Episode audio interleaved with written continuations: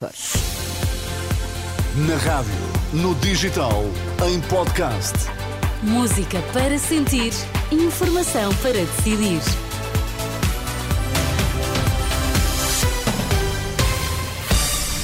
As notícias das três na Renascença. Vítor, quais são os destaques? Polícia Judiciária não se revê em fugas de informação, garante que os jornalistas não seguiram com inspectores para a Madeira. Mais de 4.800 pessoas iniciaram tratamento por causa do álcool em 2022. As notícias na Renascença, informação para decidir com Vítor Mesquita. O diretor nacional da Polícia Judiciária garante que a comunicação social não viajou para a Madeira com os inspectores. É o que afirma Luís Neves numa conferência de imprensa que ainda decorre na sede nacional da PJ. O responsável garante que a Judiciária viajou sozinha, sem o Ministério Público e sem jornalistas. O transporte dos investigadores foi preparado dias antes do um, cumprimento dos mandados, no mais completo sigilo. Assegura também que hum, a operação, uh, preparada no final de setembro do ano passado, não foi comprometida. Luís Neves sublinha que a Polícia Judiciária não se revê, nem nunca se reviu na fuga de informação, que diz não saber se está a ser investigada. Hum, o diretor nacional da PJ explica que fizeram parte da operação 140 inspectores e não 300. Hum, São explicações sobre o caso que investiga as alegadas ligações entre o poder político na Madeira e um, vários grupos económicos.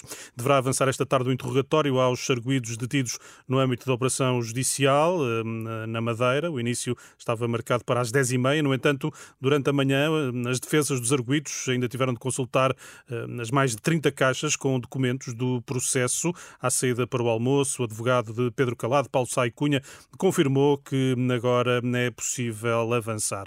A renovação da declaração ambiental do aeroporto de Montijo foi chumbada. É o que avança a SIC Notícias.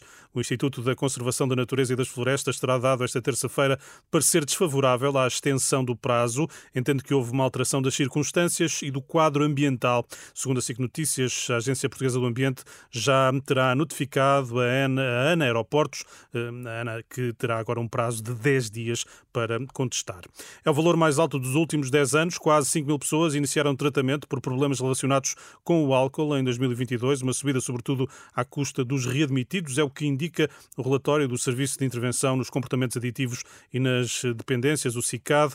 O mesmo documento dá conta de mais de 4.500 internamentos hospitalares com diagnóstico principal atribuível ao consumo de álcool. 2022 foi um ano em que aumentou o consumo rápido e excessivo e a embriaguez, em particular nas mulheres.